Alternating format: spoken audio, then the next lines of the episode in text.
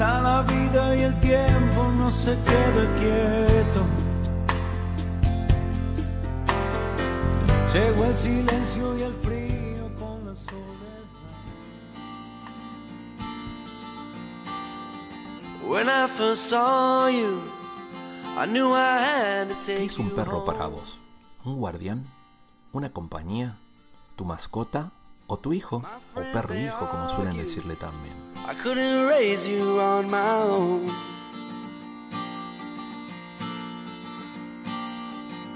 But I was sure that you were meant to be with me.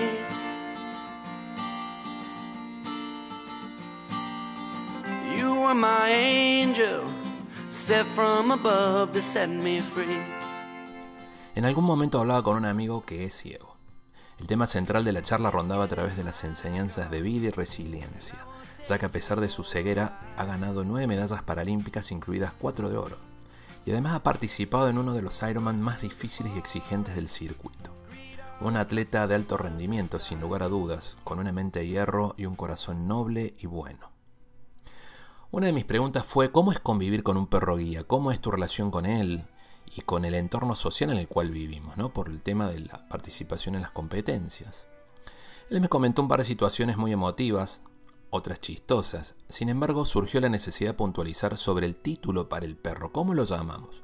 Perro de trabajo, perro guía, perro asistencia. ¿Y la sociedad? ¿Cómo podemos graficar a nuestra sociedad con el amor a los animales, especialmente a los perros?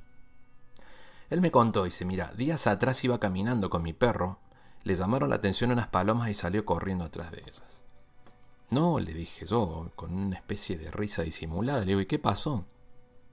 Lo que no pensaba era lo que él me iba a contar. Pasó que me pegué contra una farola y me abrí la frente. Se llamé al perro y lo comencé a regañar. Ojo, no le gritaba, ni mucho menos pegarle, pero sí le estaba hablando en un tono fuerte para que entendiera y preguntarle por qué se había ido corriendo tras esas palomas. En eso, una mujer que pasaba se acercó alterada en defensa del perro. Me levantó la voz y reclamando maltrato animal por mi parte, etcétera, etcétera, etcétera. Por más de notar mi situación, ser ciego y tener la frente lastimada, en ningún momento me preguntó cómo me encontraba. Considero que no estamos bien como sociedad, ¿verdad? Le dije al terminar su frase. Me dijo, claro, esta persona no me dio ni espacio, ni lugar, ni tiempo, ni creo que me escuchara en ese momento para explicarle la situación y lo que mi perro significa para mí, lo que es ese perro para mí. Lo importante que es. Además que es un perro guía, entrenado, y él se siente mal al verme a mí en la situación en la cual me encontraba. Esta es una situación que no deja claro la diferencia entre el amor a los animales y ser animalista. Reflexiono y pienso, está muy bien amar y proteger a los animales, pero ¿en qué lugar quedó el humanismo para nosotros? Estamos rodeados de historias emotivas de perros a lo largo de la historia, como la de Balto y Togo, muy conocida que tienen su película. Tres fueron las características que convirtieron a este husky siberiano en uno de los perros más famosos de la historia y uno de los héroes caninos más recordados. La fidelidad, la resistencia y la inteligencia. Allá por 1925 se desató una terrible epidemia de difteria en Nome, Alaska. Esta enfermedad infecciosa afectaría sobre todo a los niños pequeños y pese a tener cura, esta no se encontraba en la ciudad. De hecho, los medicamentos más cercanos estaban en Anchorage, a 1600 kilómetros. Debido a un fuerte temporal en aquellos días, el traslado por barco o avión era una utopía, por lo que la única opción viable era el viaje en tren hasta el pueblo de Nenamna, a mil kilómetros de Nome, e ir hasta allí en trineos tirados por perros a recoger la medicación. Participaron más de 20 grupos de perros guiados en una larga travesía. Mediante un grupo de relevos, todos ellos soportaron todas y cada una de las inclemencias del tiempo como verdaderos héroes con temperaturas que alcanzaron los 40 grados bajo cero. Tras cinco días apareció en la ciudad de Nome el último grupo de perros liderado por Balto, el perro que se convirtió en la leyenda gracias a su hazaña heroica y a la de sus compañeros. Años más tarde de la gesta, Nueva York levantó una estatua en su honor y se estrenaría con éxito una película de animación basada en la historia de la productora de Steven Spielberg. El grupo de perros Husky salvó la vida de muchos de los niños en la ciudad, algunos de ellos dando su vida o parte de ella, como fue el caso de Togo, otro de los muchos héroes con una historia que merece ser recordada. Togo creo que recorrió 500 kilómetros antes de hacerle la posta a Balto. No puedo dejar de mencionar otros perros en la historia cercana, como Frida, la perrita labrador que participó en las tareas de rescate en México en el sismo del 2017, y que también realizó tareas en Ecuador y Guatemala.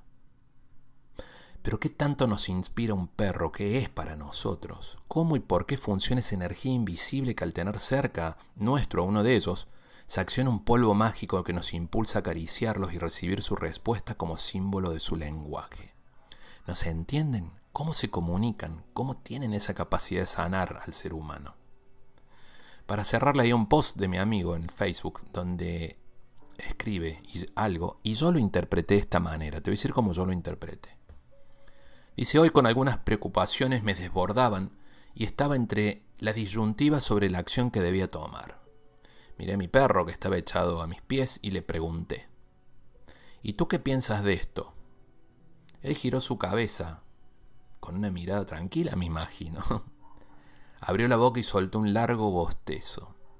Sonreí y entendí claramente lo que me quería decir.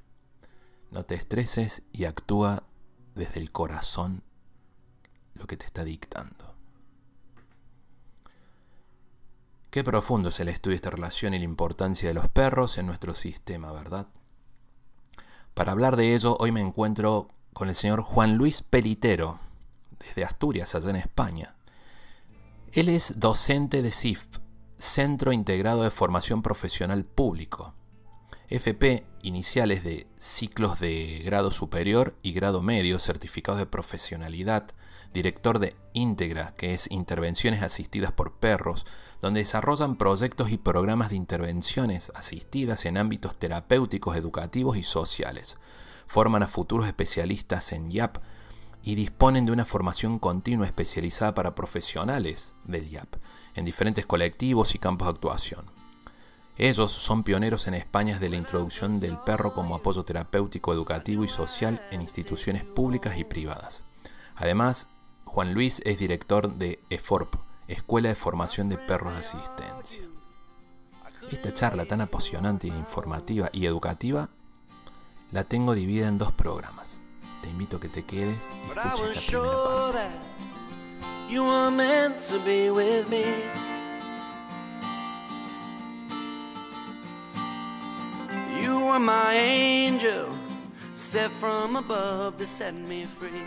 Este programa se produce gracias al apoyo en Tijuana del Hospital para Perros y Gatos del Dr. Ackerman. Tiene una especialidad en cardiología y su Facebook es Hospital para Perros y Gatos y su teléfono aquí en Tijuana es más 52 664 683 7932. Y también a mis amigos de Taquería Restaurante Hipódromo, que tienen más de 50 años sirviendo los mejores tacos y platillos en la zona de Tijuana, San Diego. Están en la avenida Hipódromo 14, su teléfono es 664-686-5275 y su Facebook Taquería Hipódromo.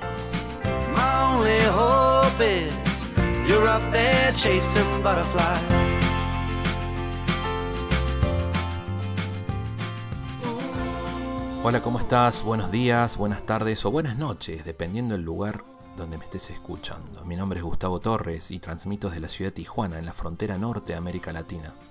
Para RCN 1470 AM en el condado de San Diego, del sur de California, Estados Unidos, y el noroeste de México, Tijuana, Rosarito, Tecate y casi llegando a Ensenada por la carretera escénica, una de las más lindas del mundo. También para FM La Voz en 96.5 en la ciudad de Trenel y General Pico en la provincia de La Pampa, Argentina. Y FM Signos 92.5 en la zona norte metropolitana de mi querida Buenos Aires. Ahora te dejaré mi celular para comunicarte si gustas vía WhatsApp, pero antes te cuento, mis redes sociales me puedes encontrar como Gustavo Torres Historias, al igual que todos los programas están en Spotify, Google Podcast y Apple Podcast como Gustavo Torres Historias. Y mi WhatsApp es más 52 664 409 9308. Más 52 664 409 9308. Le doy la bienvenida al señor Juan Luis Pelitero.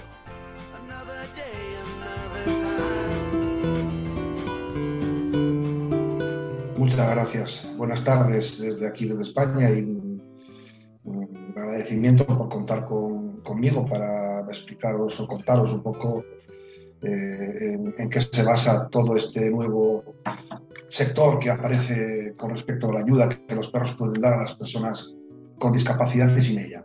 ¿Nos puede contar cuál es el proceso evolutivo del perro y cómo tiene que ver esto de la genética para, para el trabajo que se realice, digamos, en los tipos de perros que hay de servicio, de acompañamiento?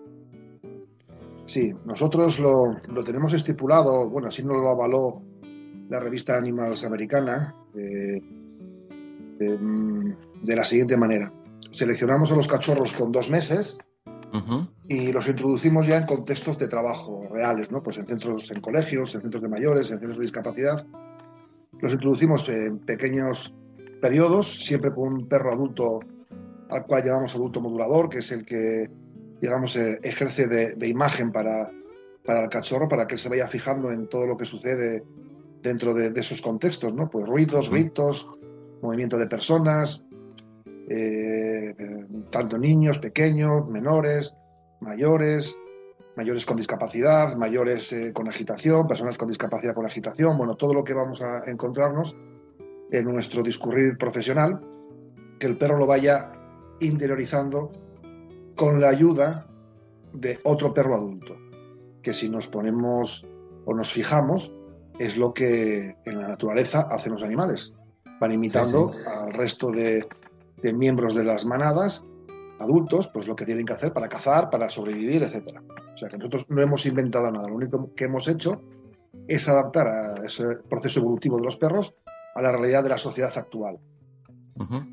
Eh, con respecto a, a las razas y a la genética, nosotros hablamos siempre de patrones motores patrones motores que tienen que ver con las características y las destrezas que tiene diferentes tipos de razas de perros para ejercer de apoyo a una persona con discapacidad o a un profesional a la hora de intervenir, que nosotros tenemos identificada como sobre todo dos, que son el Labrador Retriever y el Golden Retriever. La gente nos pregunta, pero bueno, ¿no van otras razas? Sí, pueden servir otras razas, pero nosotros estamos hablando de prestar un servicio profesional tanto a los colegios, a los centros de mayores, como a las personas con discapacidad que quieren tener un perro de asistencia. Entonces, no podemos hacer pruebas, o no debemos hacer pruebas, no debemos hacer, intentar un ensayo de error, porque eso puede repercutir en la calidad de vida de la persona que vas a asistir y en el perro, en el propio perro. Nosotros, con 30 años de experiencia en el que llevamos trabajando, tenemos muy claro cuál es el perfil de perro a seleccionar si es hembra, si es macho, si es de color manto oscuro, qué tipo de pie debe tener, la de pata. Estamos hablando de muchos años de trabajo, muchos años de experiencia, muchos años de investigación, que ya tenemos sistematizado todo el procedimiento. Sobre todo, sobre todo pensando en no equivocarnos, en no perjudicar a, un perro ni a una persona con discapacidad. ¿En qué puede... Sí, perdón. ¿eh? La selección viene pensada en eso, no equivocarnos. ¿En qué influye el tipo del color del, pelo del perro, el tamaño de la pata? No, no, perdone mi, falta de conocimiento, no, no, conozco con esto. Sí. El tipo de pata, por ejemplo, que nosotros llamamos pie de gato, es muy importante porque los perros se van a desplazar, en el caso de los perros que se dedican a intervenir en centros educativos, van a desplazarse por zonas hostiles para un perro, tipo gres sanitario, tarima, eh, suelos que resbalan. Ah, Entonces, que nosotros lo que pretendemos es que el perro mantenga una calidad de vida con respecto a la función morfológica y física lo más correcto posible. Si él va resbalando, va siempre con, sensación de, perder el equilibrio, está forzando sus caderas continuamente. Entonces, bueno, pues podemos causarle un daño físico. Luego el tema del pelo, eh, en AMED, que sé que lo habéis entrevistado ahí en esta mi amigo emisora. Que, le mando un eh, saludo. Sí. Eh, yo se lo dije un día, se lo expliqué, porque él no entendía que nosotros utilizáramos perros negros o chocolates. Y yo le dije, le expliqué y le dije, tú bien sabes que a ti te ha costado que los taxistas te permitan el acceso a su taxi con tu perro. Porque hay gente que quiere los animales y otros que no. En España, en Europa, la ley es de obligado cumplimiento. Da igual que quieran o no quieran, que tienen que dejarte entrar con el perro. Pero yo pienso también en el taxista. El taxista, su medio de transporte y su, digamos, su modus vivendi es el, es el coche. Si tú llegas con un perro con manto blanco, automáticamente una vez que haga la, la, ruta el taxista y te deje en tu casa, tiene que ir a limpiarlo, a pasar al aspirador. Porque el pelo blanco deja toda la zona bastante sucia. Entonces vamos a intentar también ayudar a los taxistas. Si tú tienes un perro de manto oscuro, blanco, o sea, negro o chocolate, en el tema de los labradores, en la raza labrador, es mucho más factible que no quede ni rastro de que haya pasado por allí. Entonces es una manera de eh, también mirar, mirar en el prójimo, no solamente nuestros derechos. Qué interesante, sí, qué, súper interesante, no, no, se me no, no, lo hubiera pensado de ese punto de vista, pero tiene mucha, tiene mucha razón de ser, ¿no? Claro. Eh, el método, estaba recién, escuchaba lo que me comentaba del, de la imitación de los cachorros, siempre con un perro como, como líder, que, que, los, va, los va educando, digamos. Esto está relacionado, yo no sé si es el método pelitero, ese es su método, que con el condicionamiento básico, la condicionamiento operante y el aprendizaje social dentro del entrenamiento. Y algo muy interesante que, que leí es, dice, es muy relacionado con la educación de los niños como en los 80, ¿no? que antes se centraba en traspasar conocimientos y ahora es adaptar la enseñanza en base a la capacidad del niño o del perro en este caso, ¿no? Sí, se basa fundamentalmente en eso. Es el paidocentrismo, que es un sistema que nosotros hemos sacado otra vez a la luz, y el constructivismo, eh, que no tiene nada que ver con lo establecido antiguamente, vamos, hasta hace bien poco, que era todo adiestramiento eh, operante, clásico y condicionamiento continuo, con premios, con, o, con otro tipo de, de herramientas. Nosotros hemos después de tantos años trabajando hemos visto que esos sistemas no valen para los perros de asistencia. Es, es incluso contraproducente.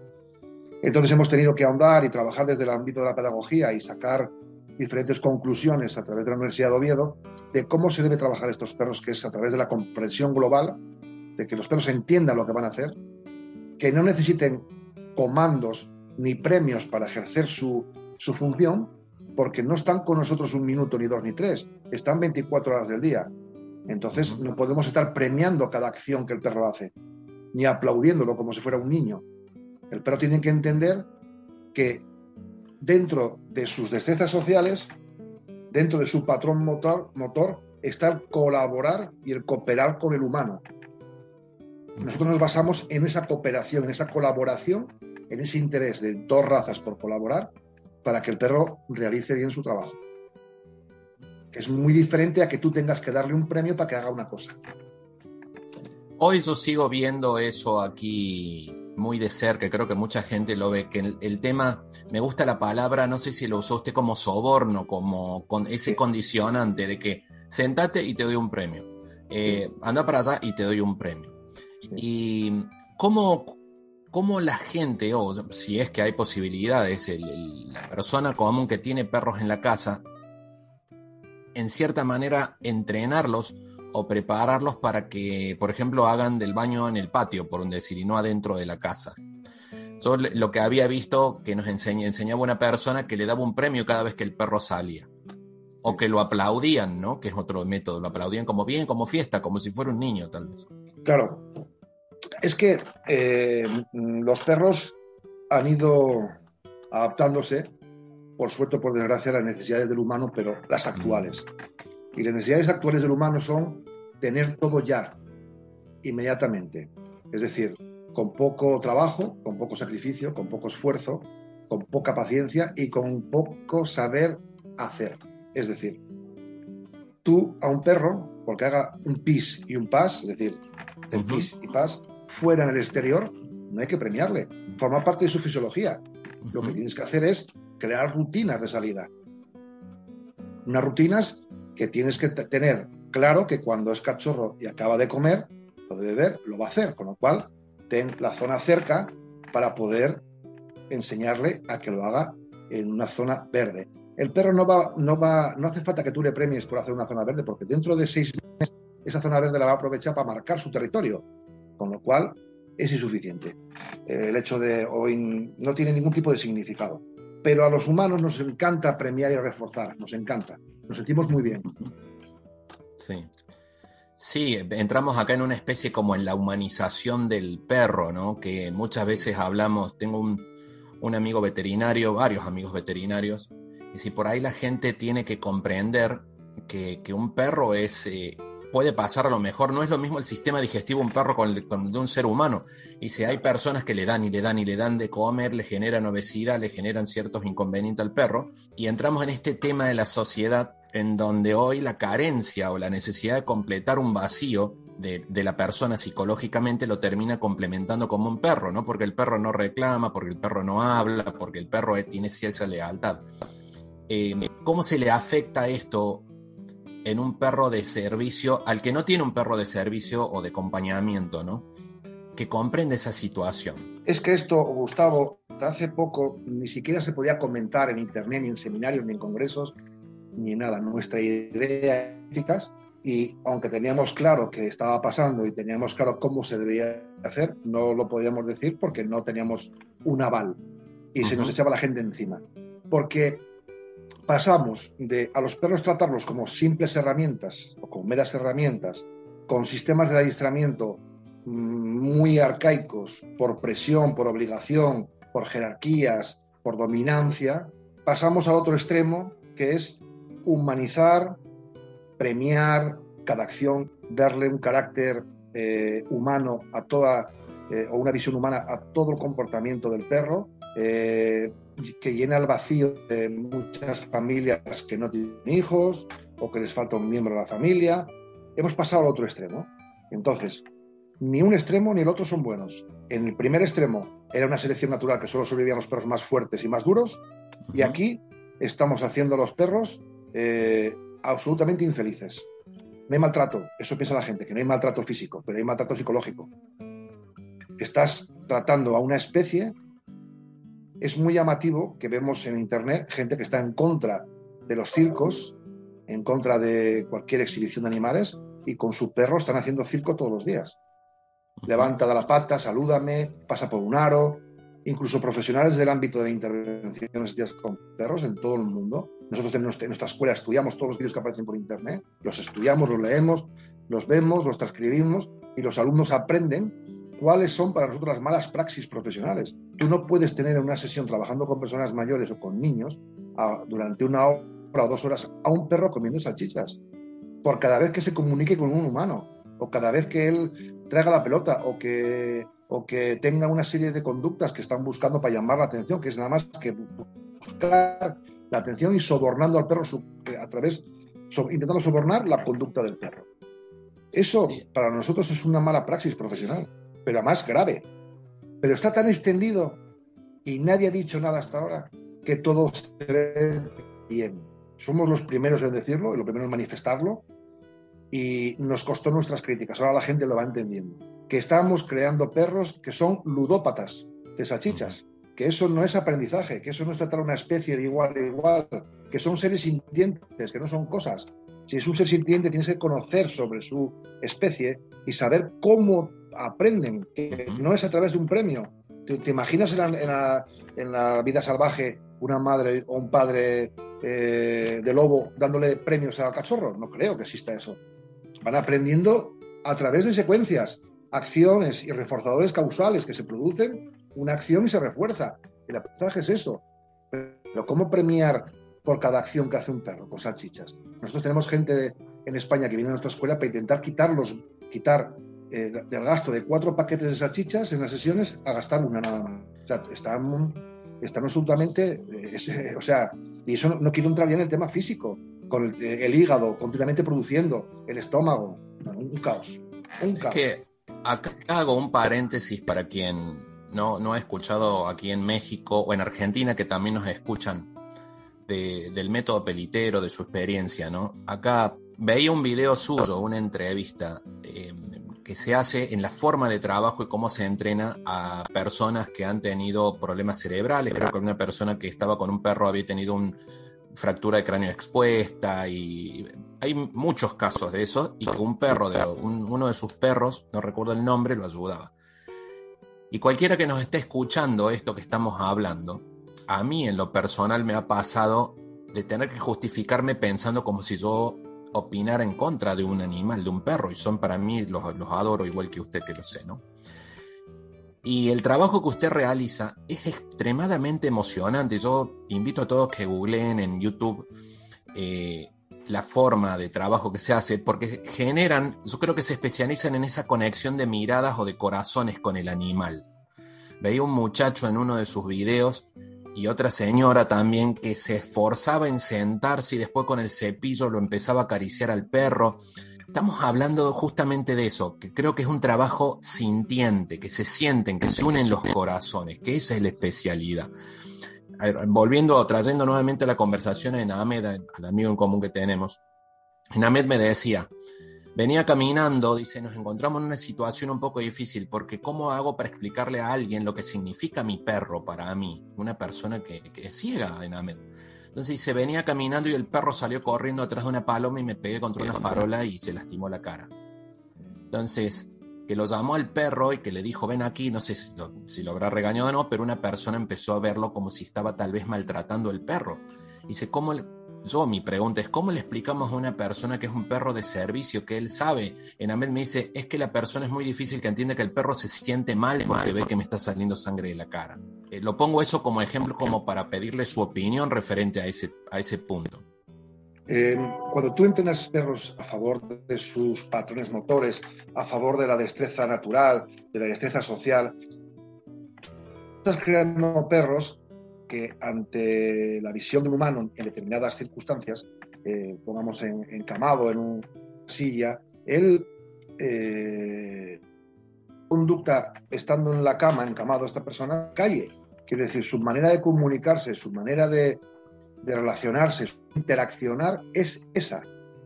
No es porque él esté enfermo, sino porque se relaciona así con los humanos.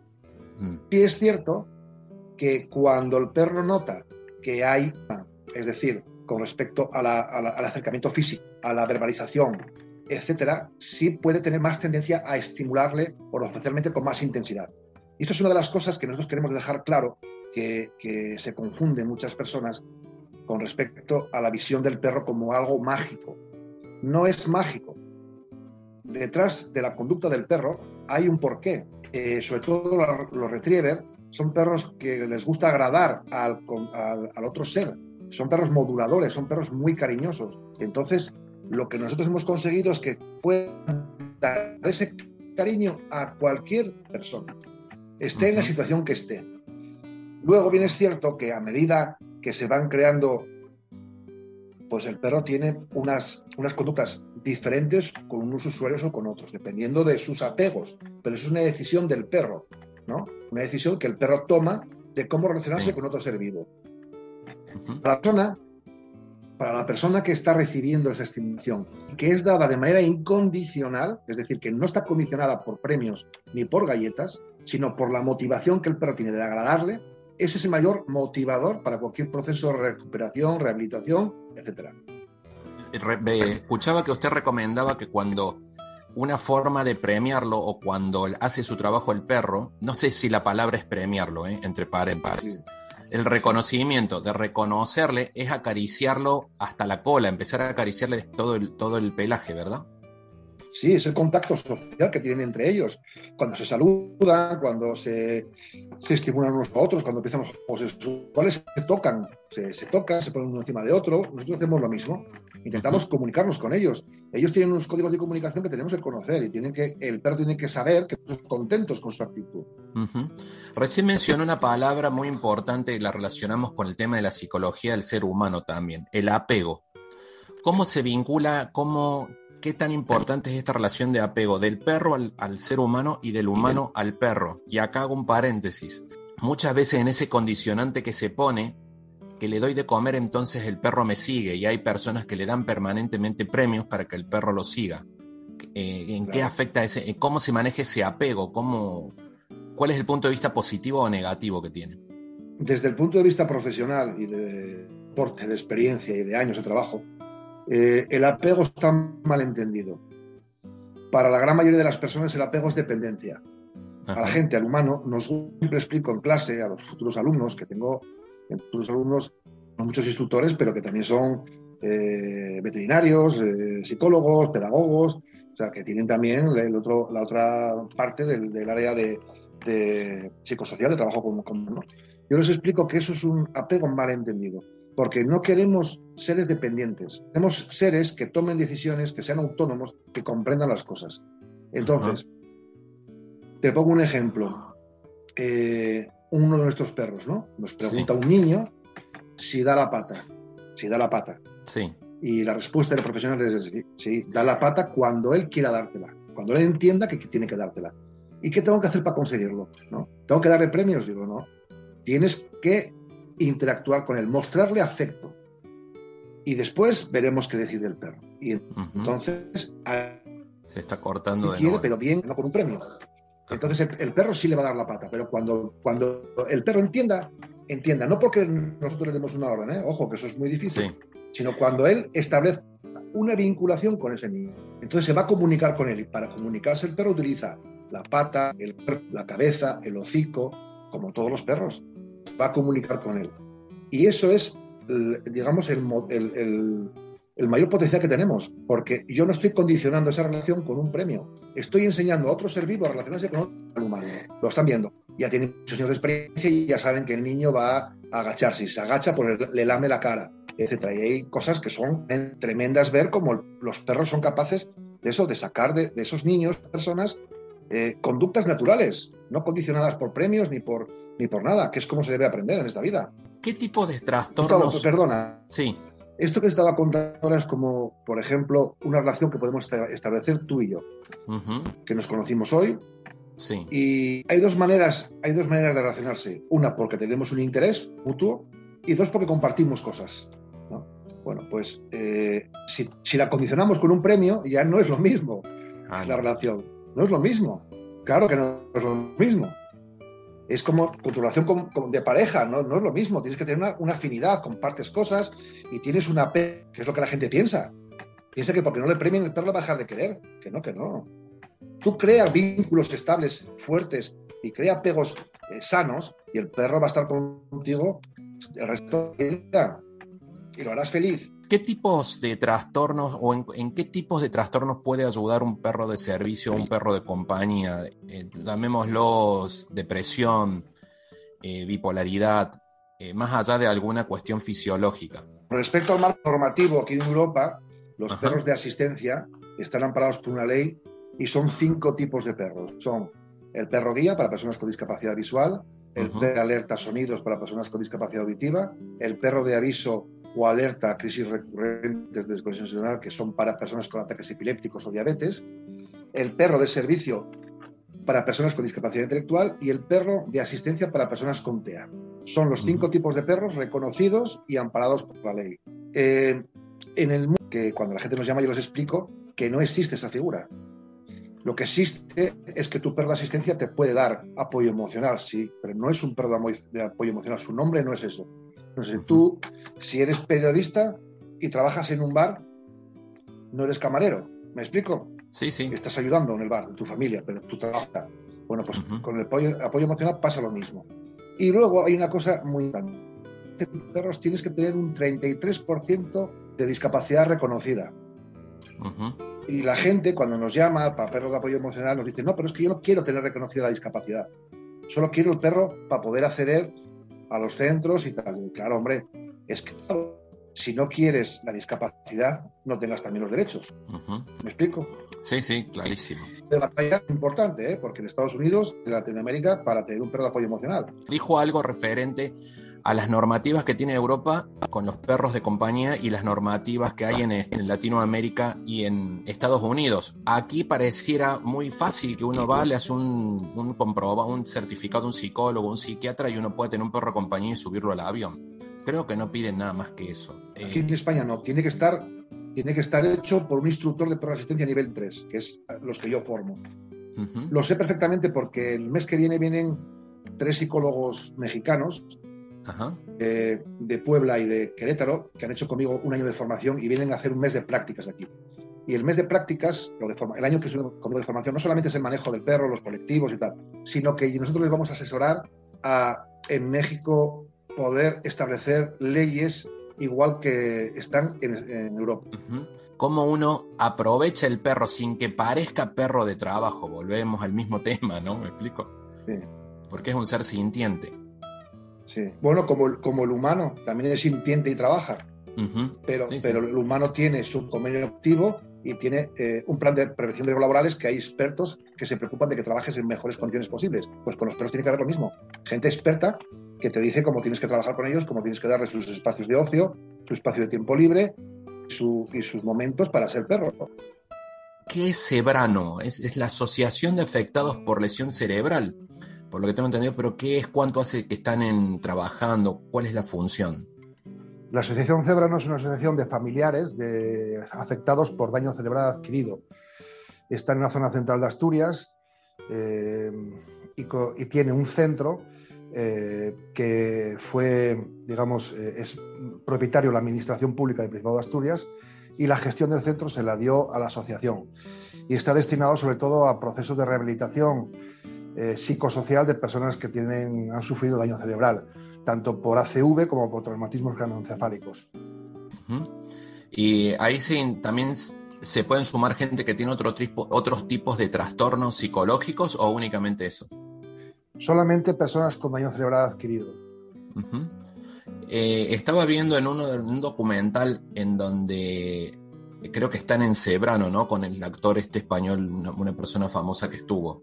Sí yo notaba en realidad y me emocionaba en la conexión de los pacientes con, el, con los perros. Esa interacción y esa... Trato de ser muy... hablar de sensaciones. Al ponerse el perrito con una de las personas, veía el esfuerzo de la persona que hacía para sentarse y acariciarlo y, cepillarlo y ese amor que dan los perros que, que se siente esa conexión, ¿no? Hay, hay dos preguntas que quería hacerle. Una, ¿qué ejercicios ha notado usted que conectan más el perro con la persona? ¿Qué, interacción o qué ejercicio hacen que se nota más esa, esa conexión?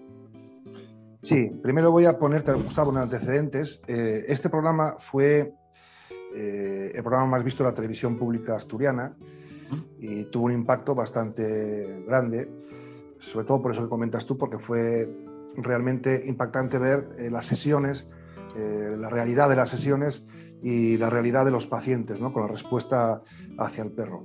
Y este programa surgió porque personalidades de Asturias, de diferentes ámbitos profesionales, eh, del ámbito de, la, de los actores, eh, futbolistas, etcétera, pues eligió este programa a varios de ellos y a ellos les dio a elegir qué tipo de profesión que fuera diferente les gustaría participar en esa profesión. ¿no? Mm. Y Arturo Fernández, que es un, pues ya fallecido, es un actor de mucho prestigio, no solamente en España, sino en Latinoamérica, pues eh, le dieron cuatro o cinco opciones y nos eligió a nosotros. Entonces, el, papel de Arturo Fernández en el programa es ser alumno mío para que yo le enseñe a trabajar con el perro para ayudar a las personas. Ese es un poco el enfoque de, del programa. Bien, en, en, la Asociación Cebrano, concretamente con el colectivo Daño Cerebral, eh, si quisiéramos hablar de ejercicios en concreto, ejercicios técnicos en concreto, nos encontraríamos con la siguiente problemática, que es una de las cosas en la que entidades, otras entidades que se dedican a este mismo sector profesional, a veces fallan. Pretendemos que el perro sustituya, eh, digamos, con habilidades, pues eh, diferentes acciones que un paciente tiene que hacer, ¿no? Acercarse a coger una cosa, pues que el perro se la traiga. Eh, si el perro, eh, la persona quiere, queremos enseñarle a que vuelva a abrir las puertas, el perro es el que le abre las puertas, etcétera. Ese es un enfoque bastante extendido en todo el mundo. Nosotros tenemos otro enfoque completamente diferente. Un enfoque que está construido desde la realidad, desde estar en los centros y ver realmente lo que los profesionales del ámbito de la fisioterapia y de la psicología nos demandan. ¿Y cuál es la mayor demanda? La mayor demanda es que este tipo de pacientes, el mayor problema que tienen es la motivación ¿Mm? y la apatía. Es decir, si no hay motivación, no puedes iniciar un proceso de rehabilitación. ni con cuatro fisios ni con ocho. Porque si tú no quieres participar, el fisio tiene mucha dificultad de poder abordar cualquier tipo de, de intervención en el ámbito de la coordinación oculomanual, oculopédica, etc. Bien, entonces nosotros que dijimos, vale, si los profesionales nos demandan esto en concreto, yo tengo que construir un perro que favorezca crear lazos emocionales, apegos y vínculos para provocar motivación en los usuarios. Y en ese vídeo, en ese reportaje de 50 minutos, lo que se ve es motivación. Como una persona que ha sufrido un accidente de tráfico catastrófico, con graves lesiones a nivel físico y cognitivo, por la motivación que le supone estar con el perro, es capaz de hacer ejercicios con afisio delante, que si no está el perro no se mueve de la cama. Y lo más importante para nosotros no es nuestra conclusión como profesionales externos que vamos con un perro, sino la conclusión que te dice el profesional que está allí, que es el que hace el seguimiento del usuario y te dice, estando el perro, yo noto un cambio, noto una mayor motivación que me permite trabajar con ellos a nivel físico. A nivel físico y a nivel cognitivo, conductual, porque en el vídeo, no sé si aparece, pero hay varios de los usuarios que su mayor problema es el tema conductual, con problemas de conducta. Tenemos un caso de los que estaban allí en, en, el reportaje, que él empezó a tomar la medicación porque estaba trufa en el centro ese día. Era el enganche, era la motivación para ir al centro. Trufa es la perra de apoyo para la gente. Sí, es la perra de color marrón. Sí. Que sale en el vídeo. Entonces, eso es lo que mueve todo, la motivación. Bueno, lo que mueve el mundo y las relaciones son las motivaciones, estar motivado. Y eso es la labor que tiene que tener un instructor para construir un perro que favorezca eso. No que sea algo visual para que el espectador vea a un perro haciendo habilidades, que es muy impactante a nivel visual, pero tiene poca eficacia en la mejora de la calidad de las personas con discapacidad. La eficacia está en la motivación que ese perro supone para esa persona. Le ayuda a encontrar un sentido de la vida, una contención a la persona. Hablamos de la motivación en las ganas de vivir, ¿no? Correcto. Luego el perro, cuando nota esa motivación, ese afecto hacia él, él lo devuelve. Entonces es una continua retroalimentación. Y es espectacular, por ejemplo, en el, en el reportaje se ve a Ángeles, que, que es una chica que además con graves problemas de conducta, con muchas conductas no colaboradoras, y ver cómo ella, por estar con Trufa, abrazarla y tocarla, peleaba para poder ponerse, eh, o sea, el tronco, inclinar el, tronco, que yo que la conozco, sé la dificultad que esa chica ha tenido siempre. Y los fisios, que no han sido capaces de que se incorporara a nivel de tronco.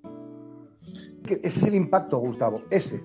Ese es el, el impacto que puede tener un programa de intervención este con perros en personas o en colectivos. Toca el corazón ver ese video y ver esa tarea tan noble que hacen todos ahí, ¿no? Todos, todos, todos juntos en, en Cebrano. ¿Qué historias de éxito tenemos o qué historia recuerda ahora, más que llamarlo historia de éxito, que parece algo de una empresa? ¿Qué historia de sanación de algún paciente que haya llegado y que haya tenido una evolución, como el muchacho que está al principio del video que está en un, en un vivero, si no me equivoco, ¿no? ¿Y, cuál fue el proceso en el acompañamiento? ¿Qué trabajo se hizo con el perro? Mira, Gustavo, esto es una pregunta muy recurrente en mi trayectoria profesional.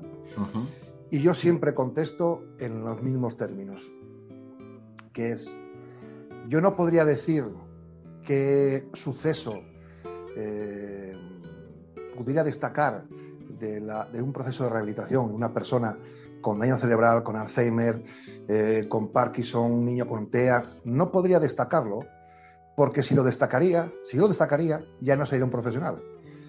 Porque tú le preguntas a un médico o le preguntas a un psicólogo que tiene un su gabinete y él te dice que la garantía o lo destacable es que sigue teniendo clientes. ¿eh? Y yo, en este caso, lo destacable es que la administración nos sigue contratando a prestar el servicio, es que los centros nos siguen contratando. Y eso es lo destacable, que lo entienden como un servicio más, no como algo, eh, diferenciador, ni espectacular, ni maravilloso, ni nada de eso, porque todas esas palabras van en contra nuestra. ¿Por qué? Porque la gente se crea unas expectativas muy grandes cuando vienen a nuestros tratamientos o a nuestros procesos que muchas veces no podemos cumplir. Si una persona no tiene movilidad en las piernas porque tiene una lesión medular, el perro no lo va a hacer caminar.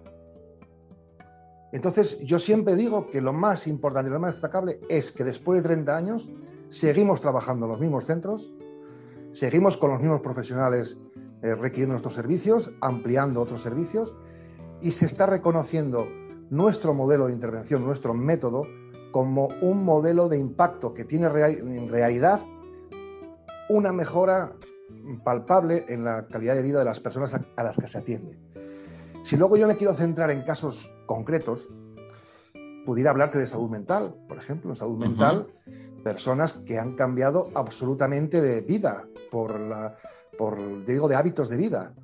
¿eh? Han seguido tomando la medicación, han seguido siendo enfermos mentales, pero sus hábitos de vida cambiaron absolutamente por el perro. Te podría decir de personas con daño cerebral que siguen teniendo daño cerebral, no curamos, no sanamos, siguen teniendo daño cerebral, pero hemos mejorado su calidad de vida.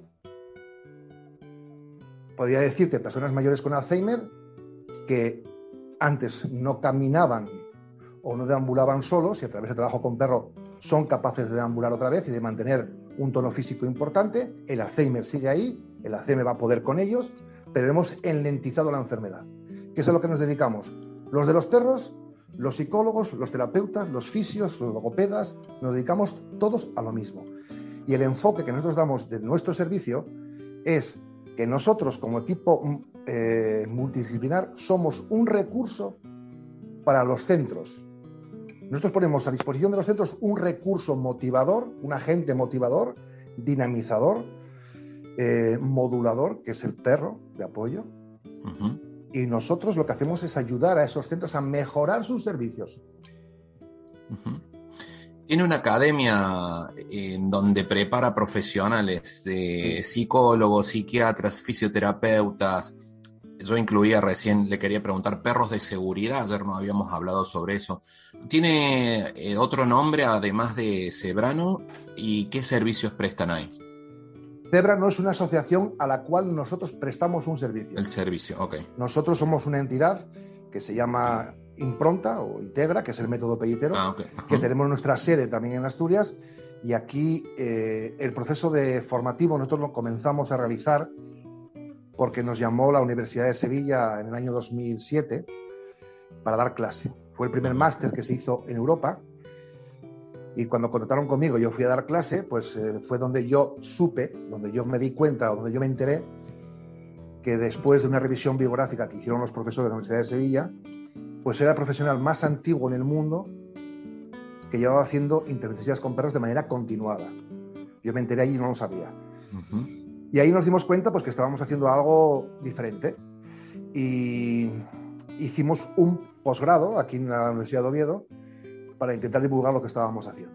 Y todo ese posgrado que hicimos, más otros cursos de especialización en la Universidad Europea Miguel de Cervantes, nos dieron competencias para crear una formación eh, destinada a profesionales del ámbito educativo o sociosanitario, práctica, aunque tengan contenido teórico, práctica para que esas personas puedan utilizar nuestra metodología en sus centros, gabinetes, etc.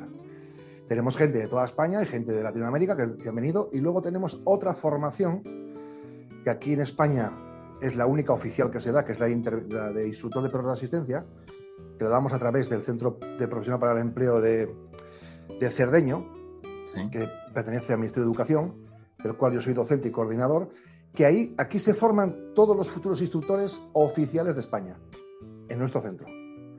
Entonces tenemos esas dos acciones formativas, que mucha gente las hace las dos a la vez. Las competencias en los perros y las competencias en los colectivos. Sobre todo de cómo se aplica esto. Y cómo se aplica teniendo en cuenta el bienestar del animal.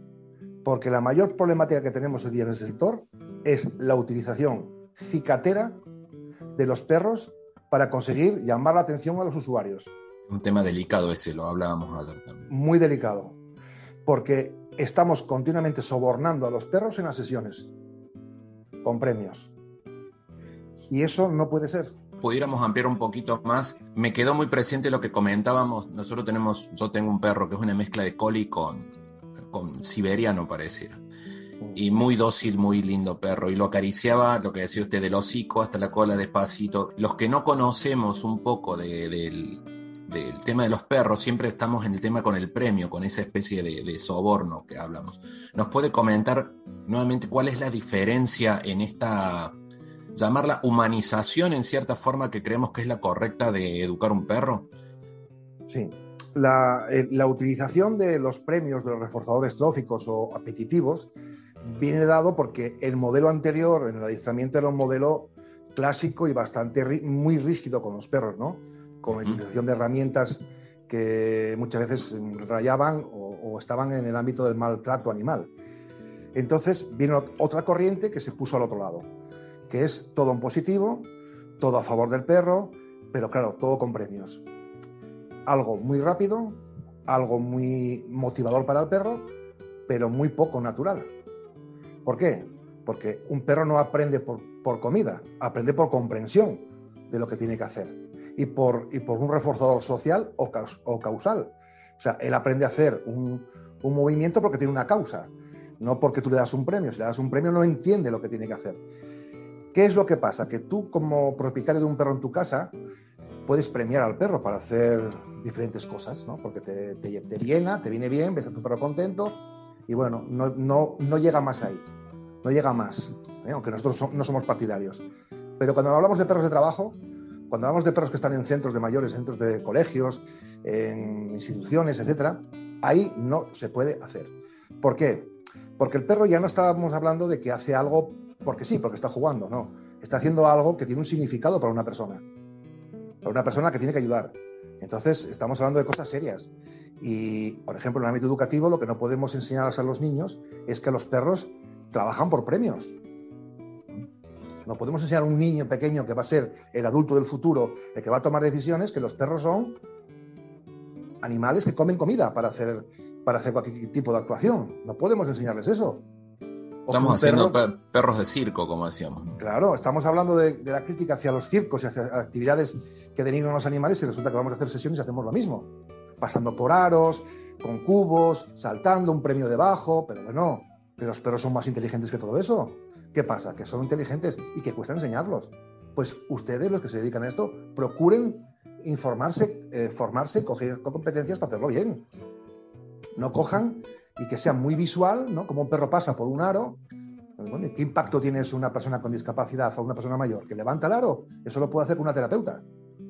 No, es que el perro es un agente motivador. Vale, muy bien. Y para eso tenemos que tener saltando los aros y dándole premios cada dos por tres. No.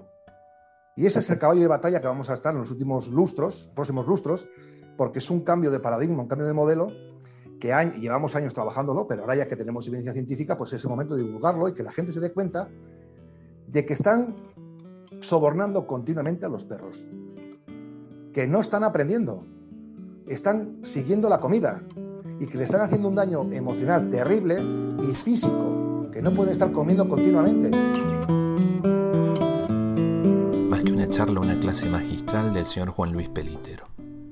No te pierdas el próximo programa, vamos a estar en la segunda parte de esta charla en donde conversamos de la importancia de la interacción del perro con los niños en el proceso del duelo, los divorcios, en el proceso de sanación de gente con accidentes en donde han tenido daño cerebral y muchas cosas más.